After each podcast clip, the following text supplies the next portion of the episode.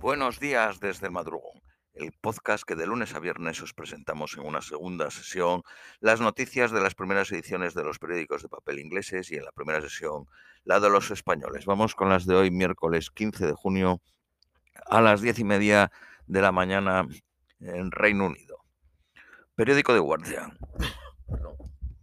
El plan de Boris Johnson de enviar un vuelo inaugural de solicitantes de asilo a Ruanda fue abandonado la noche pasada después de 11 horas dramáticas y un fallo por el Tribunal Europeo de Derechos Humanos.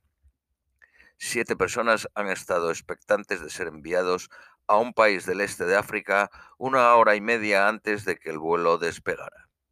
Por un fallo del Tribunal Europeo de Derechos Humanos de uno de los siete casos, permitió a los abogados de los otros seis hacer una apelación de último minuto con éxito. La decisión es un golpe significativo y embarazoso para Boris Johnson y su secretaria del Ministerio de Interior, Priti Patel, que habían prometido empezar a enviar a miles de solicitantes de asilo a Ruanda. Horas después, el primer ministro amenazó de sacar a Ruanda de la Comisión Europea de Derechos Humanos y acusó a los abogados de ayudar a criminales a explotar a refugiados en el Canal de la Mancha. La legalidad de la política de Ruanda será tratada en una vista el próximo mes. Priti Patel dijo que la política continuará y no será detenido por hacer lo correcto y desarrollaremos nuestros planes de controlar nuestras fronteras.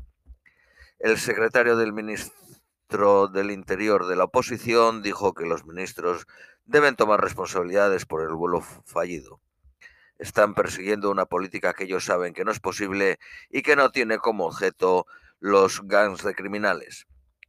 Pero todavía pagaron 120 millones a Ruanda y alquilaron un avión que no ha despegado que se estima que costó 500.000 libras. El gobierno declinó decir cuánto ha pagado en costes legales y no ha dicho cuánto esperan pagar por los futuros vuelos, alojamiento y costes de vida. El Tribunal Europeo de Derechos Humanos dijo que tomó particularmente en cuenta la evidencia de que el solicitante no había tenido acceso a un procedimiento justo y eficiente. Ha indicado al gobierno del Reino Unido que los solicitantes no deben ser eh, enviados a Ruanda hasta tres semanas después de la decisión final en su proceso de revisión judicial. Downing Street justificó los 500.000 libras del vuelo en que los costes de inmigración para el contribuyente es de 1.500 millones cada año. Cuando los solicitantes, eh, solicitantes, lleguen al aeropuerto de Kigali, se les llevará al Hop Hostel. Tendrán la oportunidad de descansar o tomar el desayuno y asearse en su habitación. Luego se registrarán, harán un test de COVID y empezarán la aplicación de asilo, pero también la básica información sobre Ruanda, clima y geografía. También se les dará detalles de los beneficios a que tienen derecho, que incluye un móvil y una asignación mensual de 80 libras. Podrán apuntarse a clases de idioma y hay actividades deportivas y recreacionales. Podrán, podría haber algún hora de toque de queda porque es una acomodación temporal y hay mucha gente. Comparten espacios comunes, pero la idea es que puedan caminar por los alrededores. La Embajada de Brasil en Londres pide disculpas por el mensaje incorrecto a la familia del periodista que falta eh, está perdido en la Amazonia. Cierto es que se encontraron objetos que pertenecían a los dos desaparecidos. Las autoridades ucranianas dicen que están continuando evacuando civiles de Sieverodonetsk después de que las tres principales puentes fueran destruidos por bombardeos rusos. El camino para conectar con la ciudad es bastante difícil, pero existe.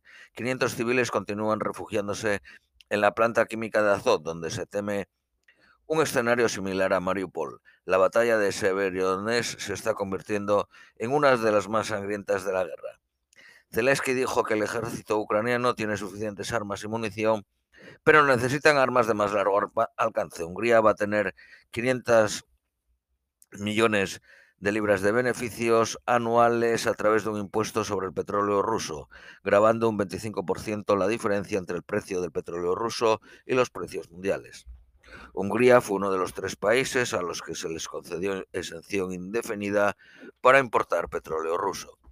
Una encuesta en nueve países de la Unión Europea, más Reino Unido, encontró que el apoyo por Ucrania permanece alto, pero la preocupación se ha movido a los amplios impactos del conflicto, la habilidad de los gobiernos para retener el apoyo del público por las políticas potencialmente dañinas serán cruciales. Muchos votantes quieren que la guerra termine lo antes posible, incluso si significa que Ucrania perdiese terreno.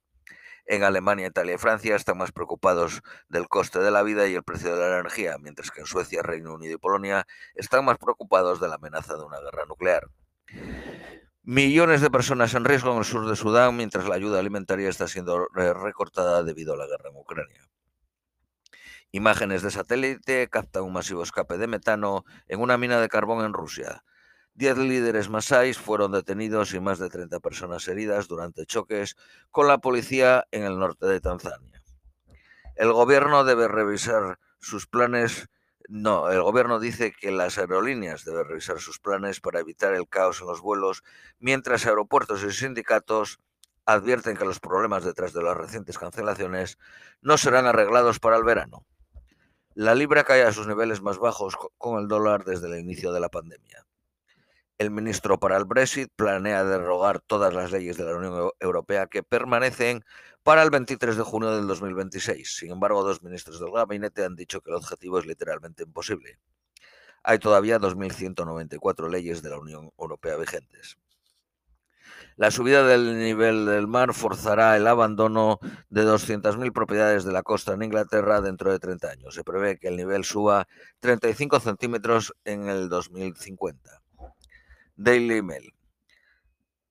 Dos oficiales que tuvieron un affair mientras servían en un submarino nuclear han sido despedidos por poner en peligro la seguridad nacional.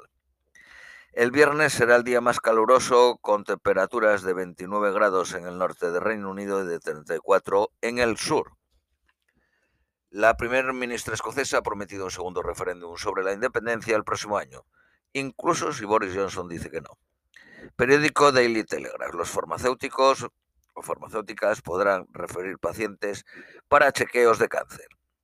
A los viajeros se les ha dicho no viajar en tren la próxima semana por la mayor huelga en más de 30 años. Un estudio señala que los padres deberán llevar a sus niños en unas vacaciones de invierno al sol para reducir el riesgo de obesidad. Coger Omicron no protege contra futuras infecciones. El cuatrocicle Citroën AMI, que alcanza un máximo de 28 millas a la hora, está disponible para alquilar en Reino Unido por un depósito de 2.369 libras y un pago mensual de 19 libras 99. Los residentes de Whiteby votaron prohibir la compra de nuevas propiedades como segunda residencia. Desde 2019 subieron los precios de las viviendas en esa población un 29%. Periódico de Independent. Los trabajadores llevan a casa menos de lo que ganaban en el 2001. Parlamentarios conservadores empujan para descartar las reglas de la Unión Europea de uso de pesticidas norteamericanos. La primera vez en 16 años que un restaurante fuera de Inglaterra es nombrado mejor restaurante en Reino Unido. Se trata del restaurante Inisir en la costa oeste de Gales. Finalmente, las previsiones meteorológicas para hoy, soleado, máxima de 27, mínima de 14. Esto es todo por hoy, os deseamos un feliz miércoles y os esperamos mañana jueves.